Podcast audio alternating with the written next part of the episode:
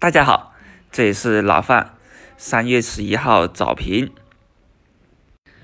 今天大盘小幅高开，也就是守住了啊，我上周五跟朋友们收评的时候所分析的两千九百六十五点一线的支撑，那这算是一个好事啊。那周末的话呢，实际上是没有什么好的消息出来，但是也是给到了投资者一个缓和，给到了一个消化。不至于对周五的利空消息的进一步去反馈。那上周市场的一个成交量啊，都是突破一万亿的，整体呈一个放量上扬的局势。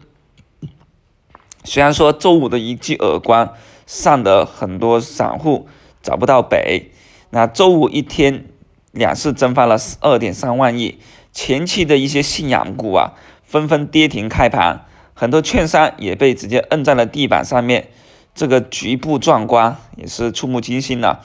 不过呢，即便这样子的一个下跌啊，我们也分析了，没有必要过度的个恐慌，但是呢，也不能够同样去盲目乐观，急于进场去捡便宜货。那今天早上的这么一个小幅高开呢，一定程度上面解放了周五去抄底的人。但解放这部分以后呢，你有没有考虑一下，他们是会直接就走了吗？不会，他们可能只是短线参与进去，走的部分人呢，哎可以，但是很多散户不是短线参与啊，他们进去以后一看到可以哦，抢了反弹哦，那好了，加一部分仓，早上再加仓，对不对？那一旦加仓就被套住了，而且呢，他们周五只是。可可能说是三分之一的资金进去，那今天直接加了三分之二的进去，那好就被套多了三分之一的资金在里面。即便他们今天觉得风吹草动做 T，那肯定要去消化消化这么一部分人，才能够令得市场有更多的资金进来。所以我认为啊，今天这种小幅的高开也不完全的是好事，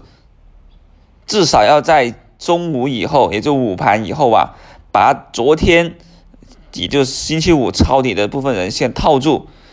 把他们给洗出来，那这样子才能够在下午啊适合重新去入场。所以我认为啊，不要早上的时候看到反反弹冲高就急匆匆的进场了啊。反正短线参与的机会的话呢，还是认为在。午盘午盘以后啊，用个三分之一参与一个市场可能来到的短线反弹机会，那毕竟啊，这种没有大盘低开就是好事，但也没有释放风险，就像人感冒一样，它寒气不逼出来是不彻底的，所以大盘还是需要一个什么？需要一个惯性的回踩，确认支撑，最好就是假突破一下两千九百六十五点一线的支撑，假突破以后反抽。那才是一个好事。像东方通讯今天再度摁跌停了，那就可以看到上周五抄底东方天、东方通讯这种强势股的，是不是已经遭殃了？